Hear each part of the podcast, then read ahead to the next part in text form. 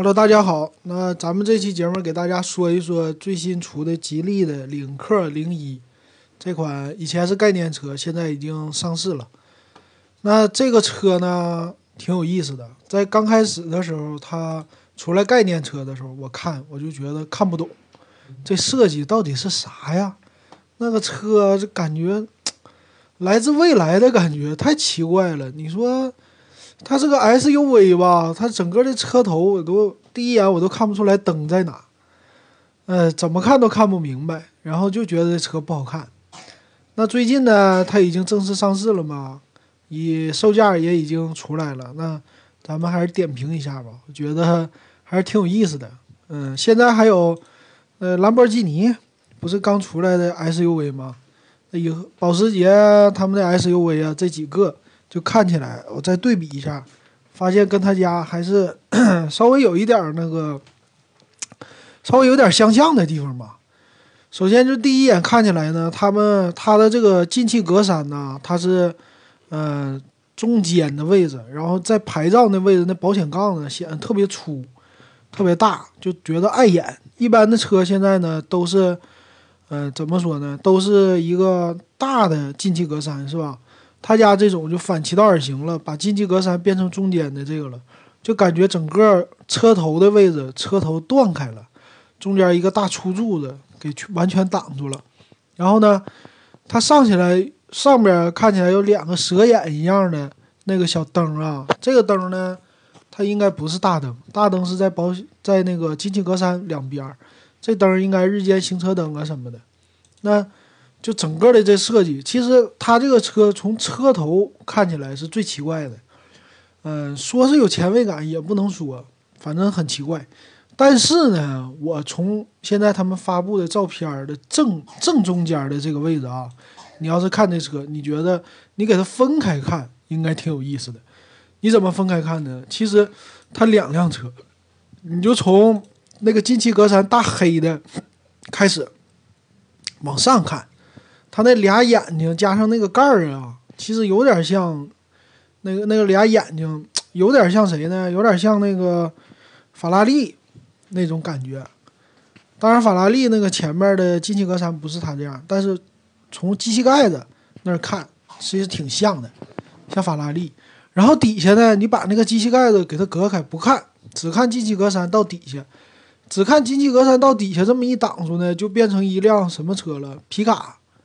有点像以前那种皮卡的感觉，其实它两个大灯就是在那中间的，然后中间一个标，对吧？它要是这么看，你就能看明白了啊。上边像保时捷，底下是一个皮卡，就等于说把两种车合在一起了，是吧？有点像兰博基尼啊。兰博基尼现在出来的时候，不是把那个你整个车头，它其实跑车应该是特别扁的嘛。它就是把底下也是把进气格栅加大，但是上边一看呢，还是个兰博基尼的盖儿，所以有点有点这意思吧，就是能解释的，我觉得也就是这样了，就是这么解释，我觉得挺通顺，而且看起来挺有意思。其实它那个底下你要看呢，把上面那个盖子要是盖上的话，只看底下其实挺好看的，就那俩灯显的显的上边有点奇怪了。其实挺有意思的，好玩儿这种的。还有一个，它的那个后边儿，后边儿的话就还行，能看懂了。后边儿有点像那个谁家概念车呀？呃，标志对吧？标志最新的是几零零八五零零八吧？他们家的那个样子，其实这个就竖着的尾灯，两个旁边竖着的尾灯，再加上中间的这个竖着的一个灯，这挺像的，其实。嗯，后边的话也是挺有现代感的吧？这整个的车，侧面呢，它也是带一个类似这个叫什么进气口啊，还是什么的一个装饰，在前门那个位置，前门前面。然后侧面整体看起来还是，呃，就比较普通了，对吧？看起来稍微还有点紧凑，紧凑 SUV 那种感觉。其实它应该也是吧？一会儿我们在参数上给大家说。那它没有采用现在比较流行的像路虎一样的那种叫悬浮式车顶了，它这后边还是有颜色的，所以整体看起来，他家这车是沃尔沃的设计师打造的嘛，所以整体看起来是很具有独原创性的，很具有一个话题性的。所以这个车呢，现在呢买车，咱们国人已经提高到一个水平了，就是有一些未来性、话题性或者说另类这个东西反而容易被接受，然后年轻人愿意接受这个，那中年人呢其实也可以接受，并不是不能接受。所以他家的这个就特立独行吧。那他的车的售价啊，售价是从十五万八千八，叫二点零 T 两驱纯 Lite 版，还有呢，嗯，叫什么两驱型版？两驱型版是十六万八千八，然后十七万八千八，十八万两千八，最贵的到二十二万零八百。那四驱的是有两款，都是二十万以上的，剩下的呢，另外四款是从十五万到十八万多，都是属于两驱型的。那咱们看一下它的，嗯，推荐的吧，叫汽车之家上推荐的叫两驱什么型啊？我看这个叫两驱型 Pro 版，我们看看这 Pro 版，看看它的配置怎么样啊？就像我刚才说的，它属于是紧凑型的 SUV，它的车长是四米五，宽是一八五七，不到一米九，呃，车高是一六七三。其实从车宽来说，这车宽还是挺宽的，车长还行吧，车长属于一般的这种。那全系标配的都是二点零 T 的发动机，然后，嗯，两驱版是用的六档的六 AT。七二十万的四驱型的用的七档双离合，那可能说从可靠性上一般都说是六 AT 的好嘛，所以反而说便宜的可靠性更好了。那其他方面呢？它的轴距都是二七三四，这轴距也可以说普通的了吧？嗯，那其他方面整备质量，低配版是一五七八，嗯，高配的最高配的四驱的是一点七五。一点七五吨，其他的都是一点六三吨，那这个重量不小啊！看起来这个油耗到时候可以商抽一下，油耗应该也不低。到时候看他们评测吧。它发动机呢，二点零 T 的涡轮增压的，那最大的马力说是一百九，最大功率一百四。嗯这个这个不懂，对，说的。那前置前驱麦弗逊独立悬架，再加上多连杆独立悬架，这些都是一些属于高配的车吧，应该有的。然后承载式的车身加上电动助力转向，那全系标配的都是盘式的了，盘式的刹车加上电子驻车，轮胎呢都是二三五五零十九寸的。那这个轮胎就是在城市里跑，那为了好看。它主要的配置呢，都是在主动安全还有被动安全这些上。最低配它配的是，呃，主副加上侧气囊主驾驶的。那从十六万八千八的开始就是主副侧加头部气帘两个都有，所以这个配置啊，从十六万八千八开始就挺高了。只有最低配是气囊少了气帘儿。嗯，最低配呢没有胎压监测，其他都是标配胎压监测。其他方面什么 ABS、EBD、ESP 这些都全系标配的。最后差的呢是十七万八千八开始一直到最顶配，他们都是带并线辅助的，车道偏离、主动刹车这些玩意儿。主动刹车除了最低配以后以外，其他都有都有主动刹车。啊，这些都属于那啥了。然后最低配标配的属于是后倒车雷达，这是标配的。倒车影像呢，最低配没有，其他都有。然后定速巡航、自适应巡航这些全都是最低配没有。那发动机启停、上坡辅助、自动驻车这些全都有，大家都有，全系都标配的。其他方面呢，电动天窗也是低配型没有，其他全系标配。铝合金轮毂都带了，然后全景天窗，这个电动天窗属于全景天窗，然后电动后备箱的开关门，这个是十七万八千八以上的全都有，呃，车顶行李架这个都无所谓了，只有最低配没有，其他方面最低配都不错的，发动机电子防盗啊，无钥匙进入啊，还有什么远程启动发动机，这应该也是可以联网的了。那皮质方向盘这方面，多功能方向盘这些最低配没有，全系其他都配的。那其他方面我看座椅的话，最低配属于是皮和织物混搭，那其他呢都是真皮，其他的。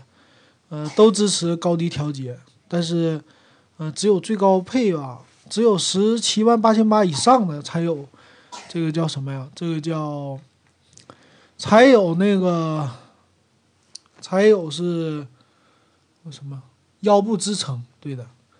然后电动调节呢，也是这些配置都属于十六万八千八以上的了吧？呃，座椅加热也是十六万八千八以上的，低配都没有。那整个看起来呀，这个车它的一些多媒体呀是全系标配的，十点二寸的屏幕，加上 GPS 导航这些东西，车联网这些东西都有。呃，低配和次低配用的是六七个、六到七个喇叭，高配的用的是十到十一个喇叭，然后用的是燕飞利仕的音响，高配的。那燕飞利仕音响啊，这个得说一下，就不是说什么太高的一个品牌吧，我说。那个宝骏七三零也用这个，十万块钱以内的车也用，所以我刚开始我以为这音响挺好的，后来觉得也就也就那样了啊。卤素车灯属于是低配、次低配，这些东西都可以自己改装的。LED 日间行车灯，咱们说了，在它机器盖子上，其他什么前雾灯啊，全都带。自动的头灯属于最低配没有，其他都有。那辅助转向辅助灯全系标配，转向辅助啊，大灯都是可调的。这些哦，车内氛围灯，这是体现出来高配的一个感觉的。除了最低配以外，全系都有，这是高端车必备的东西。这个这点挺好，能体现出来。嗯，前后电动车窗了，全车一键升降，防夹手，隔热玻璃。然后电动后视镜调节这些全系都有，但是后视镜加热竟然低配没有，这东西高配车你给加上，这没多少钱的东西，对吧？后视镜呢后边加了个电热丝的事儿，其实这个就不应该，它纯粹是为了拉开配置这么搞的。所以怎么看这个最低配啊，其实都是有点儿，就是真是它叫什么 little 版呐，little 版就属于这个低配版，确实。嗯，它中间我觉得低配将来会给它拉开差距的，而且车大家订的应该不多，不走量的。其他的感应雨刷什么的也是最低配没有，其他都配。然后自动空调全系标配，后出风口。还有最低配呢，只有白色车身，内饰是黑色，其他呢你可以选什么白、棕、黑，这是其他的。最高配才有红色，是四驱版的。啊，它这颜色上也做一个区分，所以整个看起来吧，它的车型其实主推的是十六点八八、十七点八八，然后就四驱了，往上的最顶配其实没必要买车。这种车，这种车毕竟第一个刚上市的车，好还是不好，售价保不保值，这都是要看的，所以没必要买那个最高配的了。我觉得十六万八千八的，你要正常城市里代步足够了。那些出去玩也都足够了，剩下的配置都属于是花里胡哨的配置了吧？嗯，其实没有什么太必要的了。呃，他建议是买十七万八千八，但是我觉得要是我自己买，我可能买十六万八千八，十五万八千八的呢。其实我是不喜欢有天窗，也不喜欢有真皮座椅，但是其他方面的一些配置吧，他还是故意给压缩了，所以买的话还是。嗯，觉得心里边有遗憾的，还是十六万八千八这个可以，但是天窗这东西，什么全景天窗啊，这个，嗯，可有可无的东西吧，我是感觉。但是这东西出去，你要是给别人看，那东西就该有了。所以十六万八千八的完全足够了。那这个呢，其实它现在可以说和魏 VV 七啊，他们俩之间是有一个对比的吧？他们俩属于。一个级别完事，他们俩之间会有一个互相的竞争的关系吧？呃我那个魏 VV 七也点评过，他俩其实可比性相对来说，它的2.0的发动机还是不错的，变速箱啊、六 AT 也都比 VV7 的那双离合的强。但是呢，有一些问题，就是它整个车身的尺寸上都没有 VV7 的宽，也没有人家长。那这一点是它的一个弱点吧。在发动机方面呢，他们俩其实都是2.0的发动机了，然后轴距也没有 VV7 长。其实这一点。整个车里边的空间可以看出来，就比 VV7 低了一一圈，低了一圈。但是呢，它的定位，它们俩应该是一样的，都是属于国产走高端车。然后可靠性方面的话，从它这来说，应该是，呃，领克这个可靠性的更好一些。它毕竟给你配六 AT 的，六 AT 的嘛，稍微好一些。然后其他方面呢，配置我觉得是。VV 七，VV 七会稍微高一些，他们俩呢还是有一些差别。那售价，毕竟 VV 七是十六万七千八起的嘛，它俩中间十六万八千八的，在某些方面吧是一样的。然后座椅方面是他家的更好了，领克，领克都真皮座椅，VV 七还用仿皮的呢，低端的。呃，在其他方面的我看啊，我看大屏啊什么的这些。都是，所以整体来说呢，让咱们国内用户选吧，他们应该就是挺纠结的了。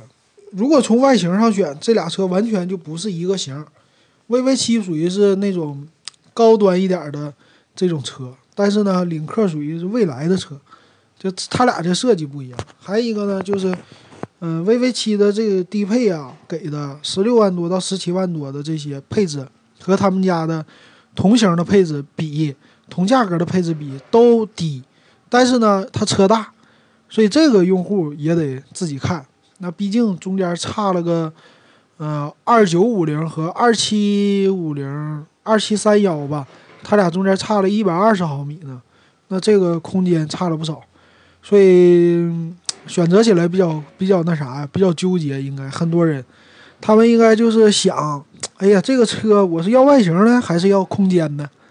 啊，这俩品牌品牌其实都国产品牌了，然后相对来说，领克的还有沃尔沃的技术嘛，沃尔沃的那个安全性也有保证，所以，哎呀，整体来说还是我是觉得要买这个要实实车去看一看空间，如果不注重空间，我肯定首选领克了。然后毕竟吉利家的牌子还是挺厚道的嘛。呃，已经买过一款吉利的车了，相对来说，整体的它俩保值性吧，我觉得最后说一下，它俩保值性应该差不多的。嗯，国产车里的都属于那种冲高端的，嗯，保值还凑合。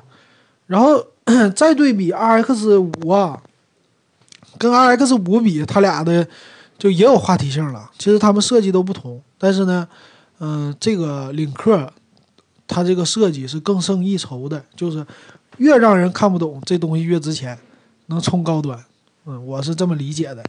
好，那就咱们简单的给大家说一说吧。咱不是真正的那种汽车评测节目啊，我只是以我个人的观点做一些点评。大家还是要关注一些别人的那种实车评测，还有什么底盘分析，这些对你买车是更更重要的吧。我这属于是给大家来说一下个人的观点。